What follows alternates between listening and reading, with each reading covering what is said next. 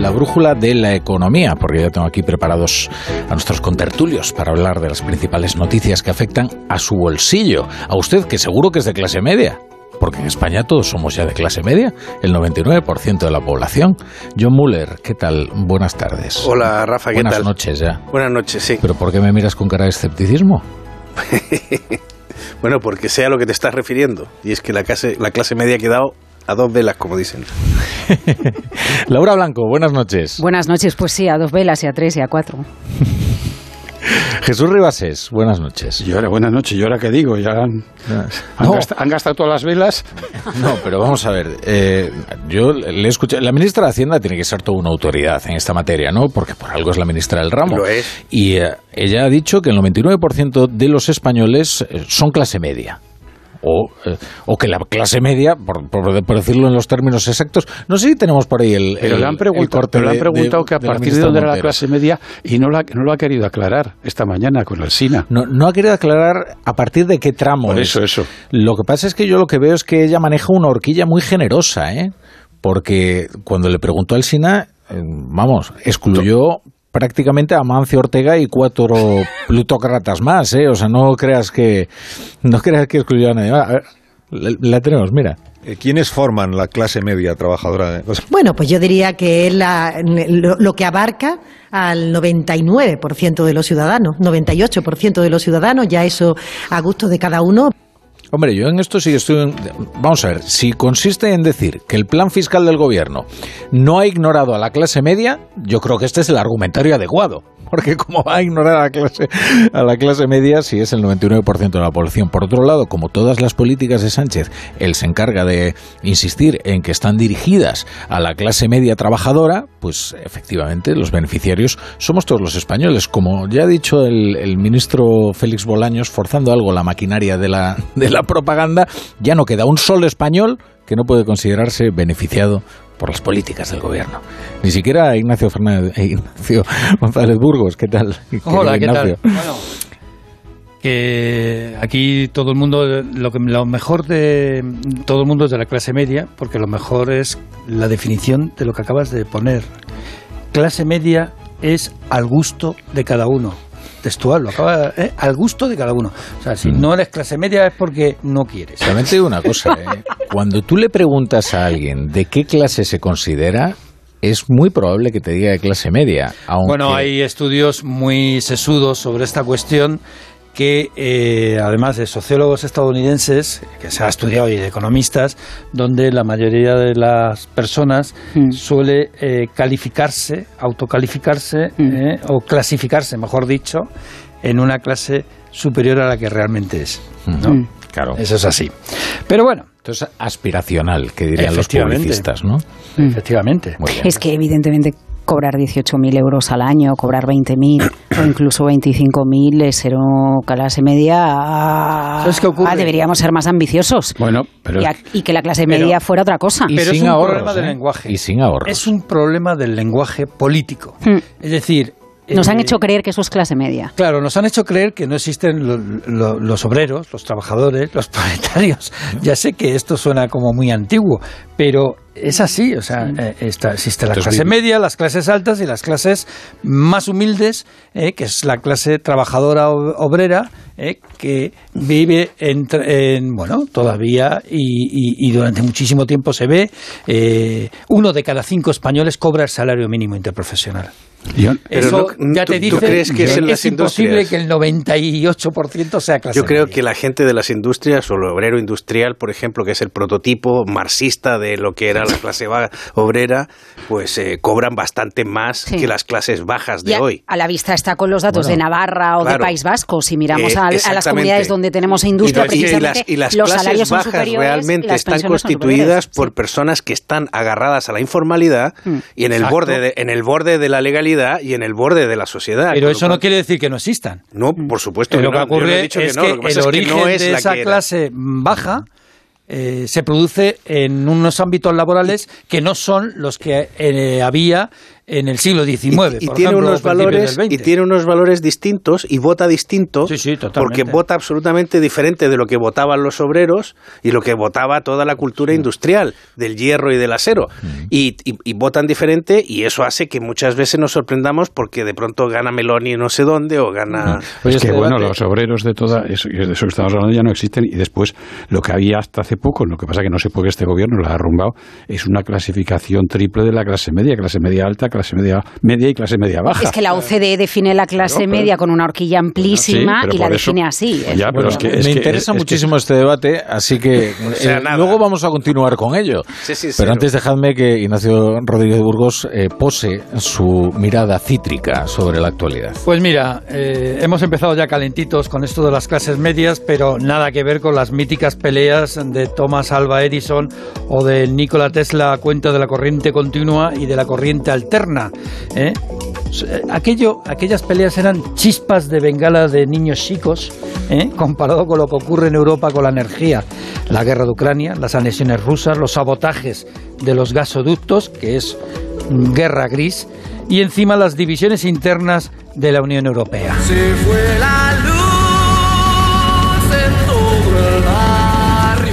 Bueno, como, como empezabais a hablar de las velas, pues eso. No hay tope al gas, pero sí 180 euros de límite en la retribución al megavatio en la electricidad producida por las energéticas renovables y nucleares. Se imponen desde Europa, desde la reunión de ministros de energía, se imponen tasas a las petroleras y se establece como objetivo reducir el consumo de electricidad en un 5% en las horas puntas. La vicepresidenta Teresa Rivera cree que todas estas medidas, Rafa, todas estas medidas son Bueno. insuficientes. En Hacienda están haciendo cuentas. La reforma fiscal ha sido la artista telonera de los presupuestos, unas cuentas públicas a punto de su aprobación. Sí, el martes que viene es posible, el martes que viene se aprueben los presupuestos. Eh, siempre que Unidas Podemos diga el famoso sí quiero a esas cuentas públicas, las últimas de la legislatura, según Yolanda Díaz. La ministra de Hacienda en más de uno ha defendido su reforma y asegura que las clases medias se benefician, se benefician también porque se benefician de la rebaja del IVA eh, cuando se les repregunta. Pero si yo no voy a discutir con usted, señor Alsina, yo voy a trasladarle exactamente qué es lo que ha hecho el Gobierno para que se comprenda y lo que hemos hecho es sobre productos concretos, por eso quirúrgicos. quirúrgicos. La- con la ministra de Hacienda, Rafa, siempre, siempre, bueno, es que no es recomendable discutir. El líder de la oposición, Núñez Feijóo, acusa al Ejecutivo de populismo tributario. Y ha observado el ciudadano cómo su gobierno pasa en cuestión de días de obviar y menospreciar el debate a verse sobrepasado por el mismo y presentar, en mi opinión, una propuesta confusa, improvisada e incompleta. Bueno, pues el último en apuntarse a esta marea fiscal es uno de sus principales críticos. Miguel Ángel Revilla, el presidente de Cantabria, que también defiende lo de la recentralización, pero a la vez que defiende lo de la armonización, pues cinco segundos después va y anuncia en espejo público una rebaja del IRPF para las rentas menores de 35.000 euros, porque le parece bajo el límite impuesto por el gobierno de 21.000. Y a todo esto, Rafa, nos hemos enterado hoy de cómo van las cuentas de Hacienda. Sí, pero sería un regalo, como dice él, porque a todo esto no sé cómo casa el regionalismo de Revilla con la centralización fiscal, pero bueno, eh, es que de otras Revilla hay cosas. tantas cosas que no consigo explicarme. Entre otras cosas que considere que bajar los impuestos es regalarle algo a los españoles. Eh, Ignacio, al parecer los ingresos del fisco atraviesan una época bollante, ¿no? Y tan bollante. Fijaros, los ingresos por el impuesto de la renta han aumentado en ocho meses un 41%. Más de un 20% ¿eh? aumenta la recaudación por IVA. Y un 9% mejoran las cuentas de la seguridad social por el empleo y también por la elevación del salario mínimo interprofesional. En total, 131 millones de euros hasta agosto. Mejora también el ahorro de las familias en el segundo trimestre, algo que puede ser, puede ser, se puede explicar porque vuelven a ver las orejas al lobo. Un lobo que llega con piel de hipoteca ¿m? y con orejas de Euribor. Esta referencia alcanza el 2,2% en este final de septiembre. Préstamos más caros según la OCU. No obstante, desde OCU entendemos que una operación a tan largo plazo como una hipoteca es mejor ser prudente y no precipitarse. Si finalmente eh, se apuesta por una hipoteca variable, debe contarse con un margen de ahorro para hacer frente a la subida de cuota que siempre habla a lo largo de la vida del préstamo. No obstante, recordamos que en un periodo tan largo es normal que haya variaciones en los tipos de interés. Bueno, y tantas variaciones. A partir de ahora vamos a estar en una montaña rusa, pero por ahora toca subir, subir y subir. Y para rematar la mirada, solo decir, Rafa, que la bolsa española despide, ha despedido su peor trimestre desde la llegada de la COVID. Entre junio y septiembre, el IBEX ha perdido un 9%.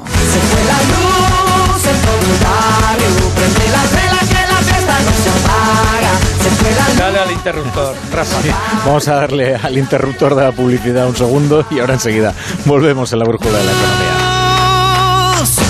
Cuida tu ropa ahorrando tiempo y agua con la función vapor de las lavadoras AEG. Y hasta el 12 de octubre ahorra también en el corte inglés con hasta un 25% en lavadoras y secadoras AEG. Con las ventajas de los tecnoprecios, como el envío, retirada del antiguo aparato y hasta un seguro gratis. AEG, electrodomésticos que desafían tus expectativas. En tienda web y app del corte inglés. Muchas pymes de 3 a 9 empleados ya han solicitado su ayuda de fondos europeos y ahora le toca a la tuya. En Vodafone Business te conseguimos tu bono de hasta 6.000 euros y el kit digital que necesitas. Llama ya al 900-925-755 o entra en vodafone.es barra fondos europeos. Nosotros nos encargaremos de todo. Vodafone, Together We Can. Con BP te mereces más, sin más. Ahora puedes ganar uno de los mil repostajes de 40 euros que BP sortea cada día. Y si no te toca, ahorras igual. Hasta 40 céntimos por litro con mi BP. Válido en Península y Baleares. Incluye bonificación del gobierno. Condiciones en temerecesmasconbp.com. Líder y lo más visto de la noche del viernes. ¡Qué alegría! ¡Esto es increíble! La voz, hoy a las 10 de la noche en Antena 3, la tele abierta. Ya disponible en A3 Player Premium. Descubre el amor de los italianos por el placer, el diseño y la originalidad. Descubre la Dolce Vita con los Dolce Vita Days de Fiat. Lo mejor de Italia con nuestras mejores ofertas exclusivas. Todo nuestro ingenio e innovaciones a precios increíbles. Te enamorarás de la Dolce Vita. Consulta nuestras ofertas en fiat.es. A ver esa foto, decir patata. ¡Hijolusa! Es que decir patata es decir hijolusa. Valde Picones, la huerta de Doña Rogelia, la granja de José Luis, patatas premium o patatas baby pat para microondas. Todas ellas de gran calidad. Patatas hijolusa. El reto de comer bien cada día. En Onda Cero, La Brújula, Rafa La Torre.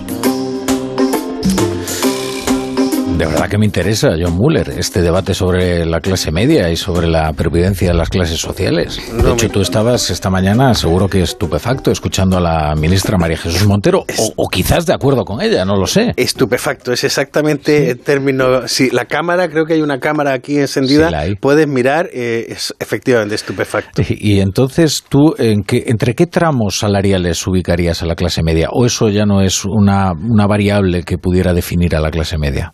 Bueno, yo creo que la renta, o sea, la renta sigue siendo un elemento de definición.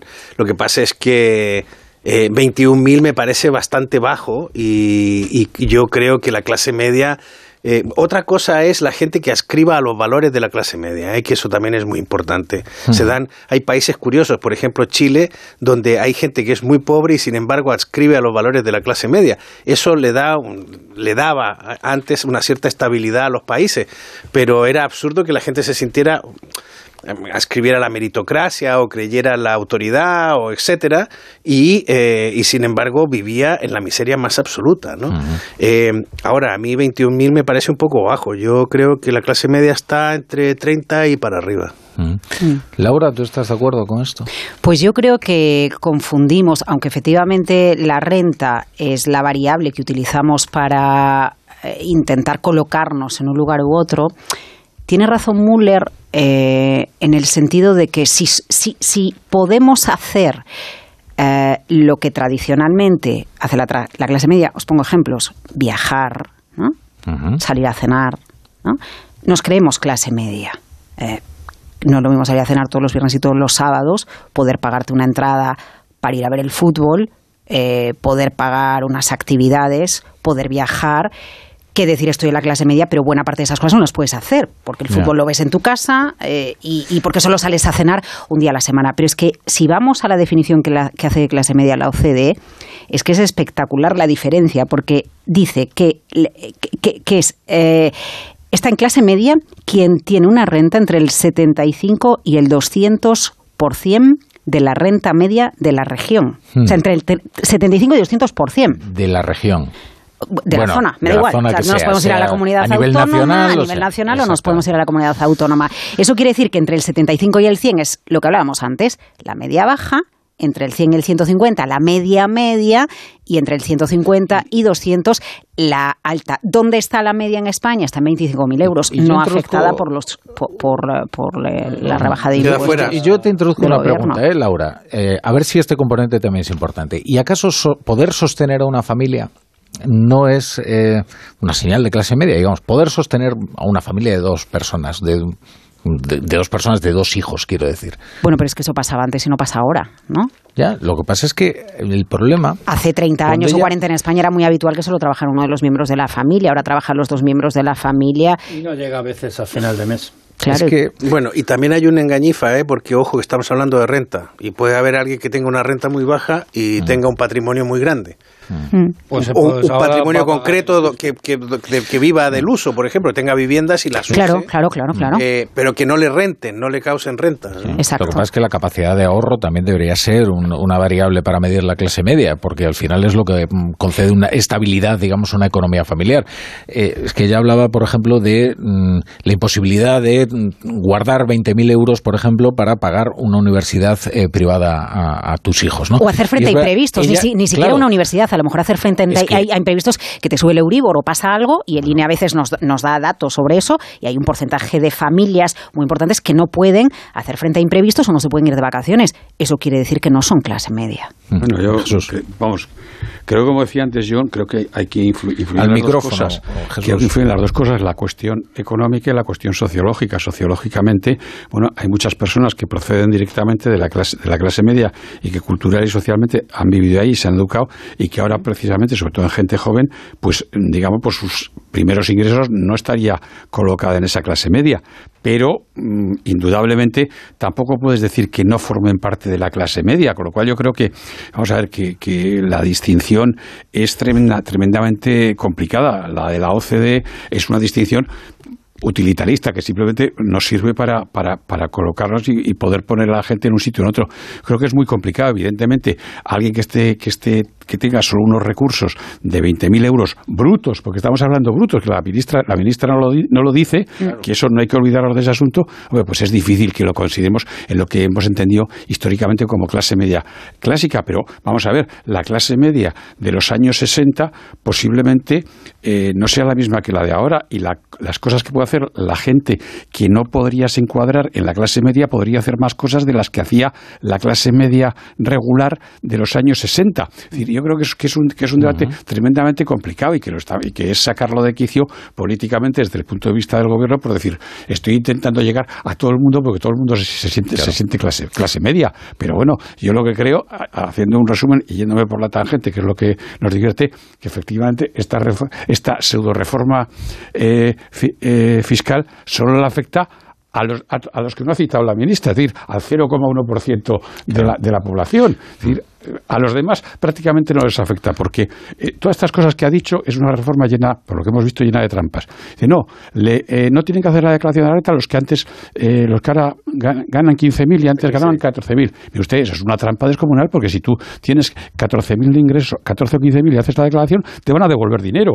Hmm. Si no la haces, no te devuelven, con lo cual se lo queda Hacienda. O sea, no hagamos trampas en, no hagamos trampas en el solitario. Con lo cual, ¿a quién le afecta? Pues como dice ya, a los ricos con una definición de rico también pintoresca, porque en fin, el que tiene, el que, el que tiene 3 millones de euros, evidentemente no es pobre, pero tampoco es una gran fortuna de estas.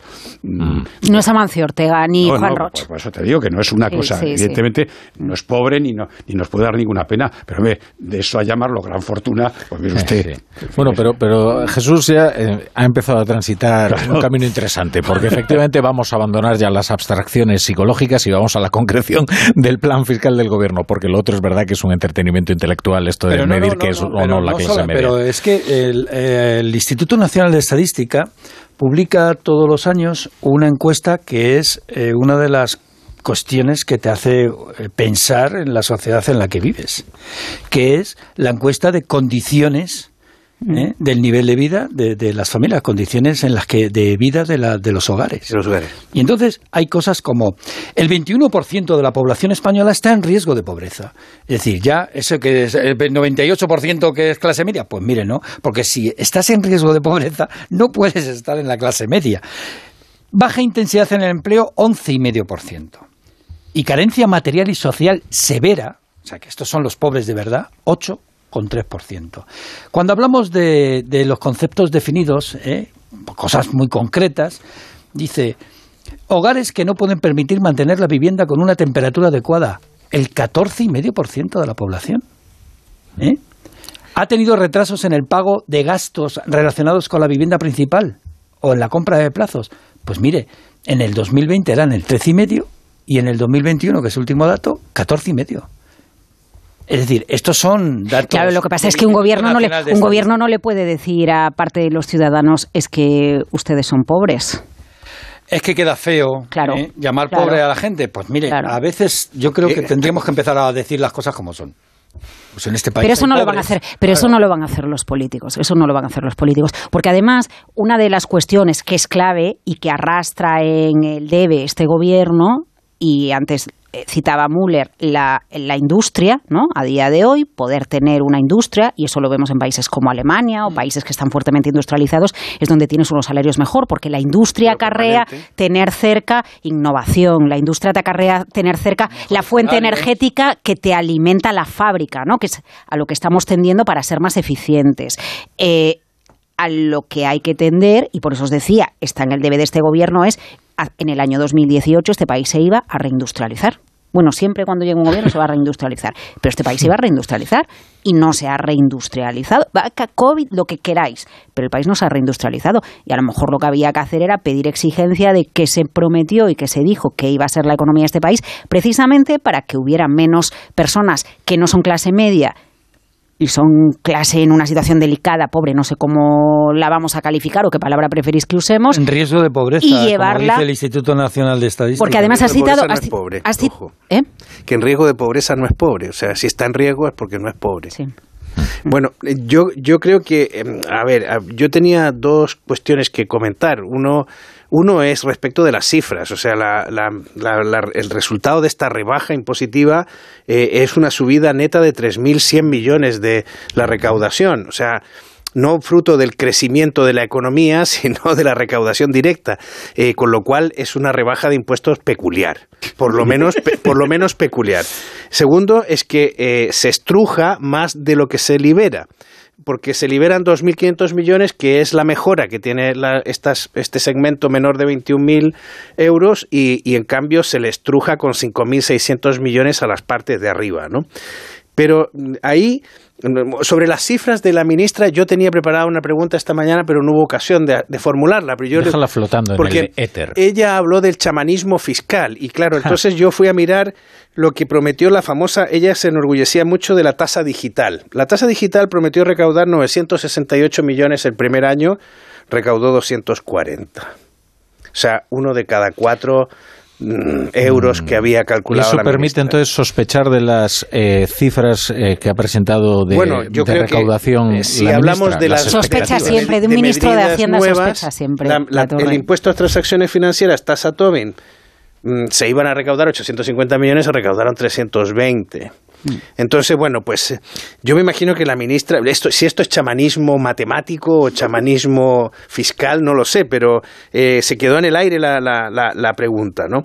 Y lo otro es el impacto que esto va a tener sobre el ahorro que es lo, que me preocupa. Mm, Me imagino, alguien dijo, no hay por qué lamentarse si alguien tiene tantos millones para pagar un poco, pero hay un efecto sobre el ahorro clarísimo. O sea, eh, tú estás desincentivando el ahorro, porque es- a- nos puede parecer casi imposible ahorrar 3 millones de euros, pero eh, cuando, fíjate lo que va a ocurrir. hoy tenemos un sesgo clarísimo en la economía española, que es que cuando las empresas llegan a 50 trabajadores se lo piensan muy mucho en pasar al 51 porque inmediatamente cambian las escalas de la economía. Tienes que tener determinados organismos, observatorios. Comité de empresa. Eh, exacto, dentro de la empresa tienes que contratar gente que se preocupe de la protección de datos, que se preocupe de la brecha de género, que se preocupe, etcétera. Eh, y luego, además, eh, cambias de escala y además empiezas a tener un control fiscal mayor. Esto no es menor, ¿eh? Cambias de departamento dentro de Hacienda que te empieza a mirar los tributos. Eh, bueno, pues mm, e, efectivamente estamos plafonados. Tenemos un problema de empresas muy pequeñas que no pasan de 50 trabajadores por culpa de este desincentivo. Ahora lo hemos creado los 3 millones de euros. Va a haber un montón de gente que va a tener 2.999.000 ahorrados que de pronto dirá, a partir de ahora voy a crear una estructura paralela financiera en el exterior y adiós, muy buena. No, ese es, ese, es el ese es un tema muy de fondo que, ha dicho John. Pero a mí me gustaría ir a una cosa que esta mañana decía también la ministra. No, pues esto beneficia, beneficia a, todo el mundo. Hay un montón de gente que está. Cogiendo sus palabras, dice: No, va a haber, a un beneficio medio para los afectados, que ahora vamos a son, de 400 euros al año. Si tú haces las cuentas, 400 euros al año es un, un euro y un poquito más al día de ahorro. Oiga, mire usted, no nos tome el pelo. O sea, vamos a ver, evidentemente, eh, si a eso le llama usted una rebaja, pues hombre, por favor. Pero yo de todas formas hay una cosa, discúlpame que te interrumpa, pero, hay una cosa que yo no entiendo. Cuando en alguna comunidad, y, lo hablo directamente por Madrid, te iba a decir, te iba a decir eso. hace una rebaja de impuestos, se da la gran cifra, se dan 300 millones o se dan 400. Entonces, si afinamos ahora con eso, tenemos que afinar sí, cuando sí, no, no, también, te lo iba a decir, iba, iba a decir y, eh, inmediatamente que igual las reformas que hacen otras comunidades autónomas cuando dicen voy a bajar un 1%, por, un 1 el IRPF, pues eso es otra, es otra tomadura de pelo. Pero no se ha hecho. Pero yo no tengo la culpa no se ha enfocado igual. que no se haya hecho. Y, lo que ha dicho y lo que hay, tampoco ni nadie la tiene y lo que, y lo que ha dicho Revilla que no lo, que yo no lo había oído que lo va a llevar a los, hasta los 35.000 pues es, es exactamente lo mismo. En vez de un euro va a ser un euro un euro y medio. Entonces si queremos reducir realmente la carga impositiva de, de, de, las personas y de las familias pues hagámoslo de verdad. Si es que se puede. Ahora si lo que queremos hacer es otra cosa ya sea ya sea el gobierno central ya sea los de las comunidades autónomas empezando por la de Madrid terminando por, por la de por la de la comunidad valenciana que sea la última que lo ha hecho, pues también lo decimos, no, tengo ningún inconveniente. Y una pregunta cargada de ingenuidad, porque a pesar del aleccionador ejemplo de Listras, eh, nunca una baja de impuestos viene acompañada de una revisión del gasto, para darle credibilidad, digo, luego a los balances. La, ministra ha puesto cuidado con eso esta mañana, ¿eh? Ha dicho, eh, mm, y vamos a ingresar, ¿cómo lo ha dicho? Eh, porque Europa nos está dejando dinero, dijo vamos a bueno, por eso es que se ingresa más de lo que se gasta, o sea, por eso se estruja más a las rentas altas que lo que yo decía que se entrega a las rentas bajas. Lo que pasa es que esa recaudación de 3.100 millones para los próximos dos años viene a sumarse a una recaudación récord, gracias sobre todo a la inflación, ¿no? Es un buen mensaje a este Europa a quien estamos pidiendo dinero. Y es un buen mensaje para el estado de bienestar. Dijo las dos cosas. Sí, pero eso no tiene que ver con el gasto. Eso tiene que ver con la recaudación. No, tiene un buen, es un buen mensaje en el sentido de que aquí bajo los impuestos, pero al mismo tiempo traigo una cantidad importante. 20.000 millones en el próximo El año pasado, el año pasado gastamos 608.000 mil millones de euros. Qué este, barbaridad. 608.000 que a veces no se ven todo el conjunto de todas las administraciones públicas. Y este año va a ser más. Entonces, yo. Solamente. Caray, yo, yo digo. mil millones. ¿Y entonces cómo es posible que el impuesto de patrimonio que recauda 90 millones en Andalucía haya puesto en peligro el estado de bienestar? Pues yo no lo sé, yo tampoco lo sé, es una pregunta. No, yo os hago preguntas ingenuas porque yo esto no sé, pero son cosas que escucho, ¿no? No, no, pues yo te, digo, y traemos los datos de Intervención General de Administración del Estado, que lo pone clarísimo, 608.000 millones, si quieres te, los, te los busco. Y el año anterior fueron 586.000 millones lo que gastamos. Ingresamos, ingresamos mucho menos, el año pasado ingresamos 80.000 80 millones menos y el año pasado 120.000. Ya sé que el año anterior estaba, estaba el asunto del COVID, pero estamos gastando esas cantidades. Hombre, yo creo que, sí, que efectivamente, como tú dices, no pone en peligro el estado del bienestar ni eso ni tantas Teniendo en cuenta que nuestro PIB está en un billón... billón doscientos y pico mil. no, llega a 300. Un billón, eh, números redondos, un billón trescientos mil millones. Eh, lo cual te indica hasta dónde llega lo que es el... evidentemente esto es una economía mixta, donde el Estado te pesa prácticamente el 50% del PIB. Eso es lo que te pesa el Estado, ¿no? Ahí están las comunidades autónomas, Todo, ayuntamientos, todo, todo. diputaciones, seguridad social y que seguridad social, por cierto, el año pasado era el 40% del presupuesto de la administración central. El 40% se va a pagar pensiones. Claro. Y este año, este año que entra, ese es uno de los datos que habrá que ver cuánto va a subir por la revisión del IPC, teniendo en cuenta el IPC al precio que Mucho, está. mucho, mucho, mucho más de la recaudación fiscal que supone ¿Tenéis los algún impuestos número? que se incrementan. Yo ya me Alrededor de cator- entre 14 y 15 mil millones. Se está- Se Más. está enfadando muchísimo eh, José Luis Escribá con, esta, con este debate. No, pero eh, que, que ha subido la recaudación de la seguridad social, que lo hemos contado, que ha subido un 9%. Y es un 9% lo que va a ser la media de la inflación que va a tener que recaer. De todas formas, eh, a, a tu pregunta, Qué es que malo eh, eres. eh, la política impide que en la práctica eh, se aplique una eficiencia del gasto. eh, o, o ajustes y lo hemos visto con todos los partidos políticos que cuando están en la carrera electoral todos prometen que van a reducir no os acordáis el debate en este país de vamos a reducir choferes y, to- ¿no? Buah, y las diputaciones ah, Eso fue en otro país. Sí. pero, pero es bueno, pero da igual, John, porque al final eso es lo que se dice, ese es el discurso con el que se ayudó a generar una parte del relato y la realidad es que luego cuando se llega no se no se ajusta el gasto. Y después hay una cosa. el en Laura, al final- quiero decir, el al final no son los no es el ejemplo. el Pero sí, ese es el no ejemplo. son Pero no, y, y es como lo de la renovación de los teléfonos en el Congreso de los Diputados. Claro, y es como el número de personas que trabajan en Moncloa. O es como el salario de los ministros. Eh, El, el grueso no. eh, lo que hace que un Estado tenga déficit no es eso. Por mucho que. el, pro- el problema de este país no es el Falcon. Si a lo mejor el Falcon habría que renovarlo. O sea, el problema de este país no es el Falcon. La otra cosa es que el relato lo construyamos en torno a eso porque sea un ejemplo. Lo- en donde se va, eh, el, el gran presupuesto de este país es en partidas como las pensiones y todo lo que y todo lo que viene a la eh, mm, mm, funcionarios, etcétera. Y, y ahí es donde habría que construir un Estado más eficiente. Fíjate, ni siquiera se va desde luego en el sueldo de los diputados, ¿no? Que muchas veces hacemos, eh, Mm. eh, nos enfadamos mucho con el sueldo de los diputados. No, porque mira, los la diputados, cifra- te- un- te doy un la cifra segundo, exacta. se ha- se ha- a- los diputados han subido el sueldo un 3,5%. A mí no me gusta nada hacer demagogia con el sueldo de los diputados, ni siquiera con los iPhone y tabletas que les compran Bueno, en la el Congreso. cantidad que le han ofrecido a los funcionarios. pues, subirle a los Es que eso es, es que ese es el tema. Lo que pasa es que como un país está inmerso en un debate sobre un pacto de rentas, a mí sí que me parece algo decoroso que, lo- que el, que el Congreso de los Diputados se mantenga ajeno, porque son quienes van a, a- a legislar, digamos, a una subida por muy empleados públicos que sean. ¿eh? Mm. O que trabajen todos los meses del año, por Sí. ejemplo. Dame la cifra. No, no, Jesús. no, que la, la he buscado exactamente y son 608.478 millones de euros, lo que nos gastamos el año pasado. Ah, pensaba que eran sueldos de diputados. No, no, lo de los diputados. No. ahí están mía, también ya los sueldos de a pedir diputados. entrar en una lista. No, no, el problema es que los diputados son la patronal de los funcionarios públicos, ¿o no? Sí, Claro. Y el gobierno. Claro,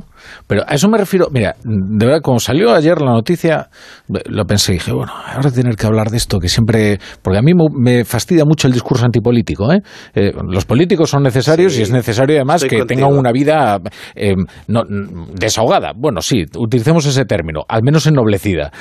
Pero claro, cuando, eh, cuando está el país como está, cuando estamos debatiendo un pacto de rentas, subirte el sueldo 3,5%, cuando, cuando incluso estamos debatiendo sobre si podemos subírselo Sí. a los pensionistas al ritmo del IPC. A mí me parece poco decoroso, poco inteligente Te también. ¿eh? convierte en una clase privilegiada. Sí. Bueno, pero es que eso es lo que le ha pasado en este país y de ahí citabas antes a Meloni, ¿no? Luego, ¿por qué pasa lo que pasa en otros Sí, países? por eso. Lo pasa, pasa porque las clases Por eso pasó- políticas se aburguesan, se desconectan de la gente de la calle, se olvidan de lo que es ir a hacer la compra, no saben lo que te cuesta un café en el bar del barrio, no saben lo que te cuesta un café con churros, que en una cafetería te cuesta 4 euros y no lo puedes pagar y te tienes que ir al café con churros que te cuesta 2,25 porque un Dejan de salario no lo soporta. media. Pero eso no, Claro. pero eso no es porque eso les desconecta. Pero eso no es porque ganen un poco más o un poco menos, eso es porque viven en otro mundo, Claro, perdona. total. No, no, no, No, no, claro que sí, No, pero, claro, pero no porque ganen un poco más o un poco No, no, menos, no, porque si suban yo- un poco, sino porque Si yo en- no creo que sea un problema que un en ministro gane circuito. 100.000 Yo lo que euros. creo Claro que no lo creo. Aunque sea muy indecoroso y efectivamente este momento no es el más adecuado, yo creo que en este que este país no ha pagado bien a sus políticos y por lo tanto Es verdad. Yo- yo también lo creo. Hay, hay que, hay Sí, que sí. pagarles bien y decorosamente. Entre otras cosas, para que no se dedique a la política al que no tenga otra cosa que hacer. Porque al final, al final podemos ac- aca- acabar eso y de hecho está- Pero yo- están ocurriendo esos ejemplos de que haya gente a la que se le ofrece ir a la política y dice que no porque es una, porque es una ruina para esa persona. Gente muy capacitada, con, buenas, con buenos empleos y con mucha Pero no solo Jesús, también por el desprestigio y por el al que hemos sometido Bueno, a la clase pero- y la fiscalización feroz Bueno, ¿eh? de su claro, patrimonio, de su... por- por- pero por todo, todo junto. Pero empiezas porque voy a ganar, voy a ganar mucho menos en algunos casos. Encima me, van a- me van a mirar, vamos, no, hasta los calzoncillos de mi tatarabuela. Entonces, entonces, y, y- y voy a estar todo el día de que me van a poner a. Hombre, pues entonces me dedico a otra cosa. Yo creo que hay que dignificar a, a- a los políticos. Bueno, y luego por el- también, por por luego también cuando estás dentro que quieres aplicar cambios y no es tan fácil aplicar cambios porque te das cuenta de la lentitud en los procesos La que tiene este país. Exacto. Entonces, tú quieres, ¿no? Y estás dentro y quieres y dices, esto no se está haciendo bien, pero la respuesta es, es que las cosas se hacen así. Y entonces un día O sea que ese es, un "Tiro la debate, ma- toalla". ese es un debate más largo y perdóname un segundo que viene de que los- los- la mayoría de los políticos no son elegidos directamente, sino en listas donde no los conoce nadie. Ese, uy, qué debate ese. Qué debate. Venga, tomad un respiro, tomad carrerilla. En Onda Cero, La Brújula, Rafa La Torre.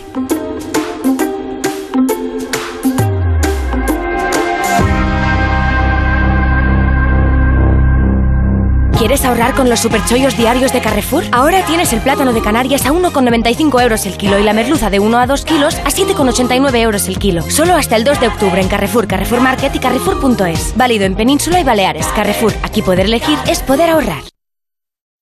Escuchar el sonido relajante de las olas, descubrir playas de ensueño y paisajes volcánicos y conseguir desconectar. Con viajes El Corte Inglés vive Lanzarote. Disfruta de siete noches en Puerto del Carmen, en hotel de tres estrellas por solo 406 euros con desayuno, vuelos, traslados y excursión al mercadillo de Teguisa incluidos. Lanzarote, la isla diferente. Con viajes El Corte Inglés.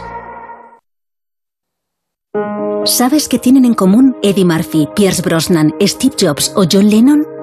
Todos ellos crecieron en familias de acogida que les dieron cariño y estabilidad. Acoger a un menor es darle un hogar y ayudarle a construir su futuro. Campaña financiada por la Unión Europea Next Generation, Plan de Recuperación, Comunidad de Madrid. Onda Cero Madrid 98.0 Si no puede hacer frente a sus pagos y tiene casa en propiedad, llame a Grupos Eneas 91 639 0347 o escriba a info arroba gruposeneas.com. Comienza la temporada de ópera del Teatro Real. Del 24 de octubre al 14 de noviembre, disfruta de Aida, con una de las producciones más emblemáticas del Real. Una de las óperas más famosas de Verdi vuelve con una espectacular puesta en escena y con grandes voces como Netrebko, Vexala o Álvarez. Compra ya tus entradas en teatroreal.es. Patrocina Telefónica. Necesito proteger una maqueta con metacrilato. ¿Tú sabes dónde lo puedo encargar? De toda la vida, en Resopal. Tienen un taller de piezas a medida donde fabrican lo que necesites. Además puedes encontrar cubetas, bidones, vinilos, plásticos técnicos o todo lo necesario para realizar una mudanza. Resopal, todos los plásticos. Más información en resopal.com o en el 91 327 0414. Algunos dicen que el metaverso será solo virtual, pero ¿sabías que los cirujanos podrán practicar virtualmente cirugías complejas antes de operar a sus pacientes en un hospital? Y gracias a la realidad virtual, en las escuelas los alumnos podrán viajar en el tiempo y presenciar acontecimientos históricos en primera persona. Puede que el metaverso sea virtual, pero su impacto será real. Descubre cómo Meta está ayudando a desarrollar el metaverso en meta.com barra metaverse impact barra ES. El principal riesgo del colesterol elevado son las enfermedades cardiovasculares. Ponte en guardia con una dieta saludable, ejercicio físico y Nivecol Forte, con coenzima Q10, levadura de arroz rojo y fitoesteroles vegetales concentrados que con una ingesta diaria de 800 miligramos contribuyen a mantener niveles normales de colesterol sanguíneo. Nivecol Forte, de laboratorios. Consulta a tu farmacéutico dietista y en parafarmaciamundonatural.es. ¿La relación con tus clientes a veces puede ser compleja? Calma, con Odigo la solución Contact Center Enterprise lo tienes fácil. Ya sea por WhatsApp, chat, teléfono, email, contesta con Odigo. Ah, con Odigo Revolution está todo incluido en la licencia básica contratando antes del 31 de diciembre. Llámanos o envíanos un WhatsApp al 900 790 900. Pon al día tu Toyota en nuestra instalación oficial Kuruma. Pide citas sin esperas en mantenimiento o carrocería y consigue descuentos especiales en neumáticos, pastillas de freno, baterías y escobillas. Kuruma, tu taller oficial Toyota de mantenimiento y carrocería en el centro de Madrid. Toyota Kuruma. Te esperamos en Maestro Alonso 18.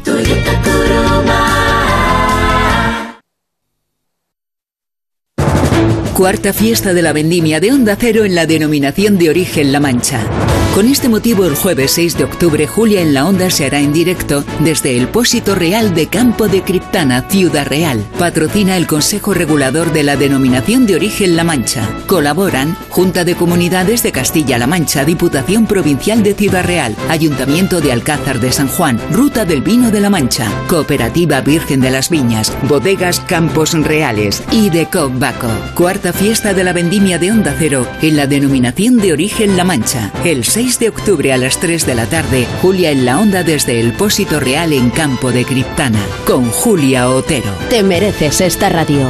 Onda Cero, tu radio. Entonces con el móvil puedo ver si mis hijos han llegado a casa o si han puesto la alarma al irse. Claro, puedes verlo todo cuando quieras. Con la app ves si está conectada la alarma y con las cámaras puedes ver si están ellos o no. ¿Mm? Además, con los sensores de puertas y ventanas sabes si está toda la casa cerrada. Es así de fácil. Y para cualquier otra cosa puedes avisarnos que nosotros siempre estamos al otro lado. Protege tu hogar frente a robos y ocupaciones con la alarma de Securitas Direct. Llama ahora al 900-272-272.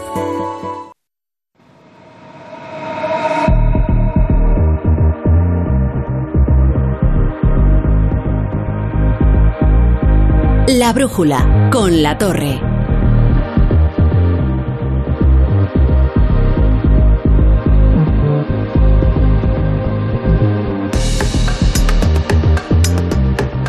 No es de muy buena educación radiofónica explicarle a los oyentes qué es lo que se habla en las pausas de, publicidad, pero ¿sabéis lo que pasa? Que yo cuando llega el viernes pierdo las maneras.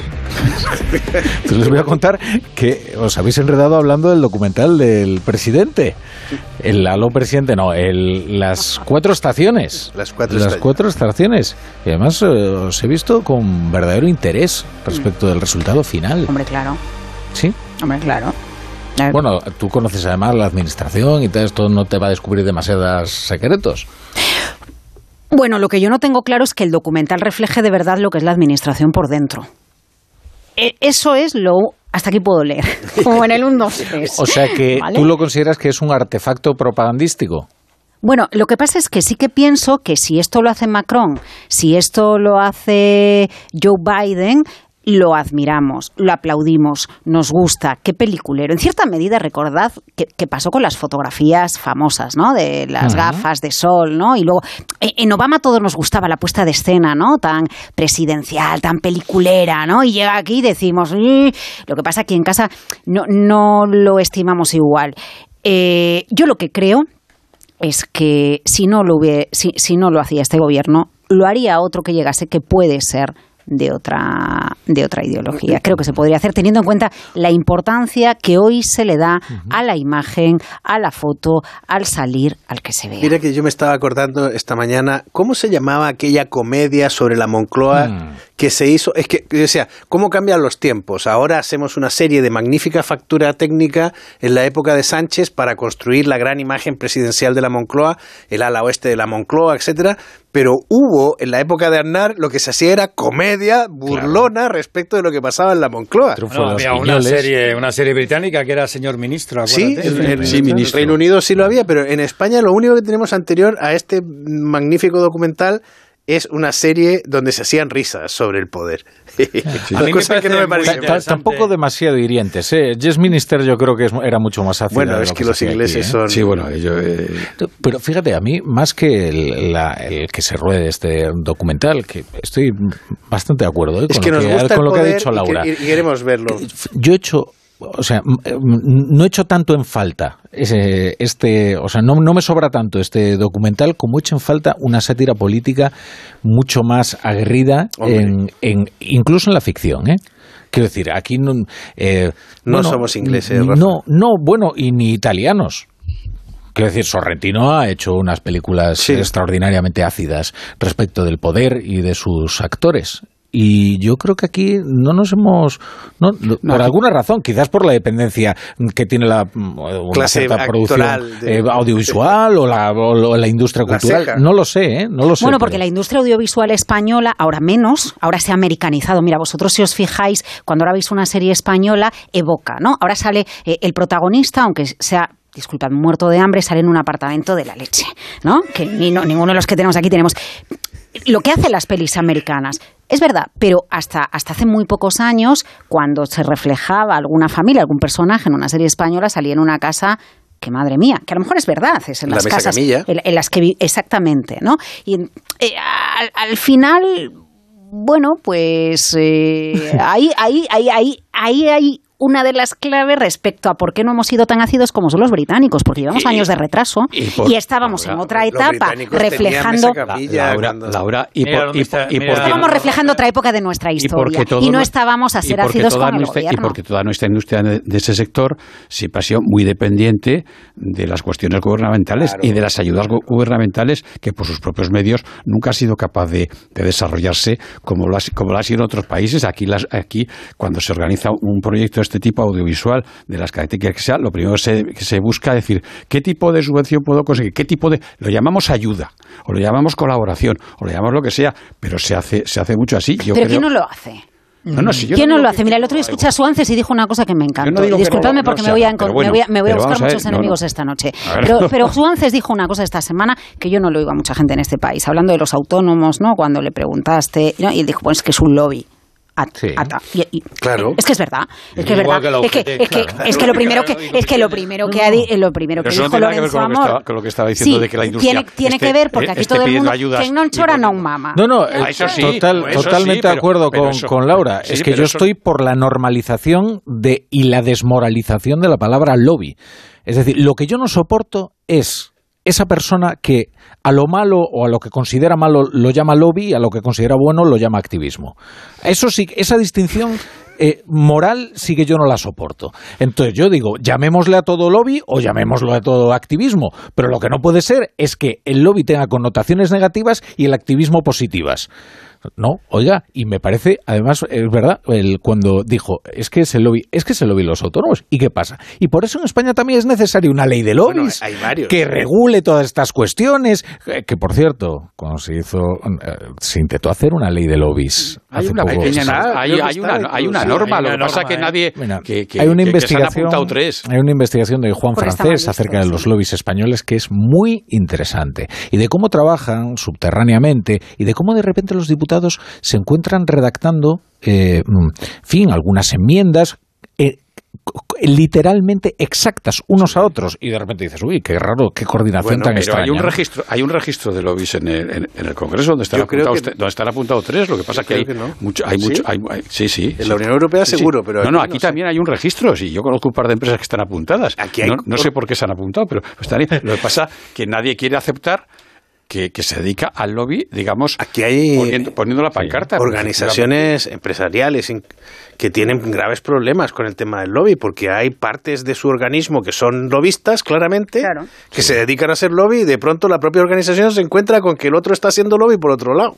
De todas maneras, para, sí, volviendo a lo del documental, porque nos hemos desviado lo bastante. bonito que es esto los ¿eh? lobbies es que es- El lobby feroz. Los Una- lobbies es una magnífico. yo, yo solamente voy a decir lo que, lo que pienso de los documentales políticos, ¿no? Y concretamente de este, de una serie que es un serial ¿eh? de cuatro capítulos, ¿no?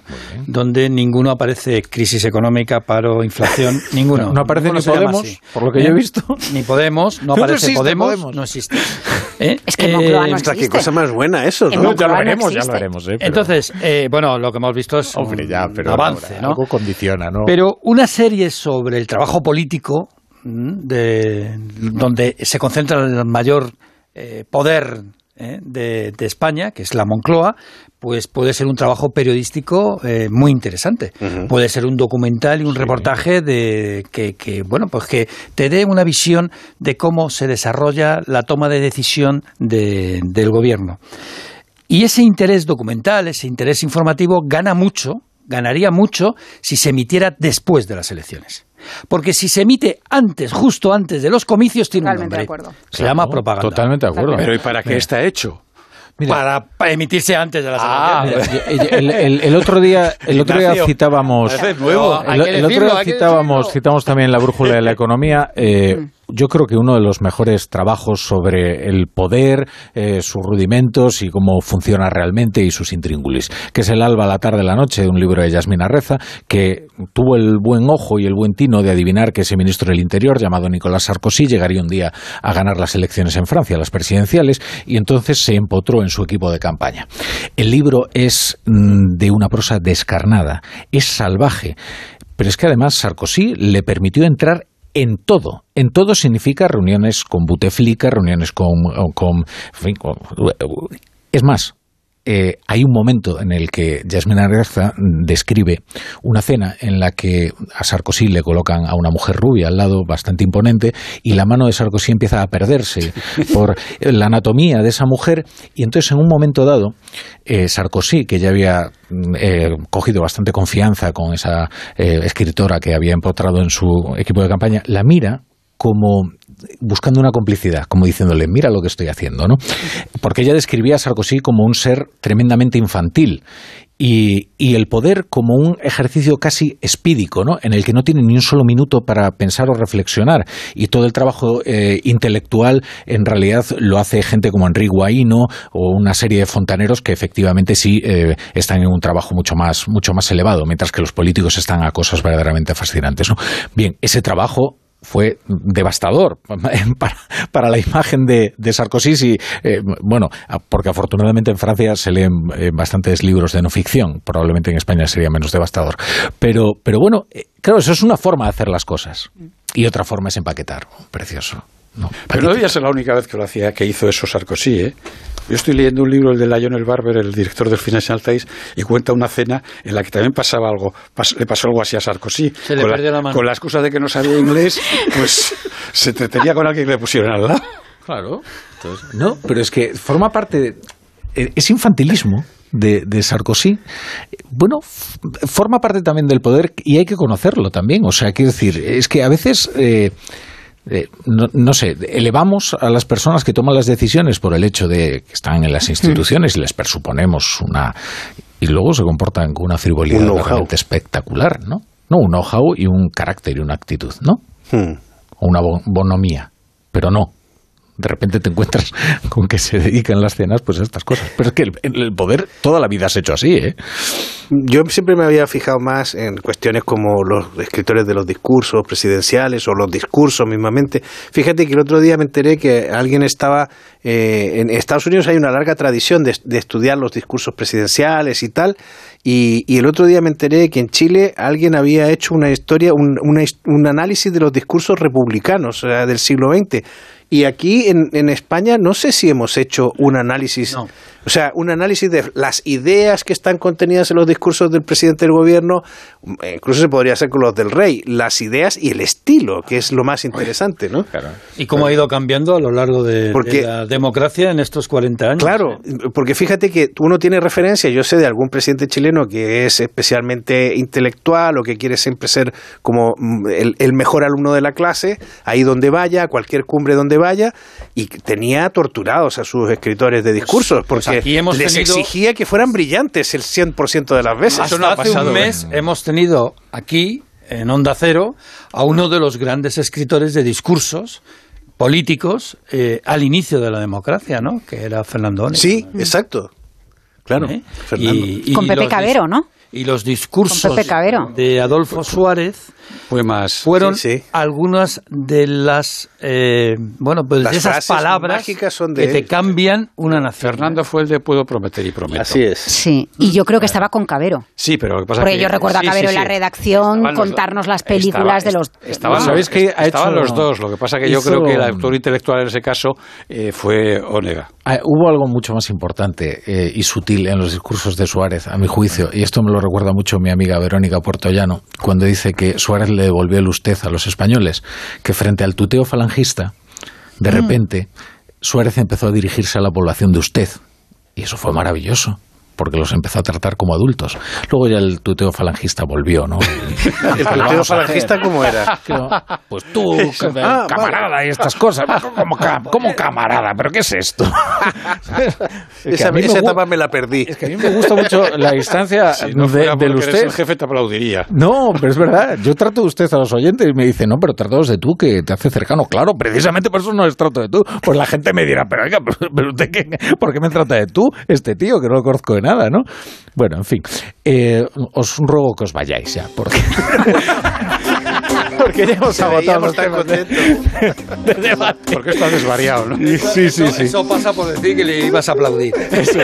Es que está la Las velas, las política ahí velas. Pero os, doy, ¿eh? pero os doy las gracias por venir. Laura Branco, pasa un feliz fin de semana. John Muller, feliz fin de semana. Grítame desde ya, ya- se está yendo. Jesús Ribases, feliz eh, fin de semana. Realmente, muchas gracias. Bueno, Ignacio, Venga, buenas Ignacio noches. Rodríguez Burgos, anda, pásalo bien. Muchas gracias. Venga, descansa, descansa. ¿Cómo trabaja Ignacio Rodríguez Burgos? Qué bárbaro.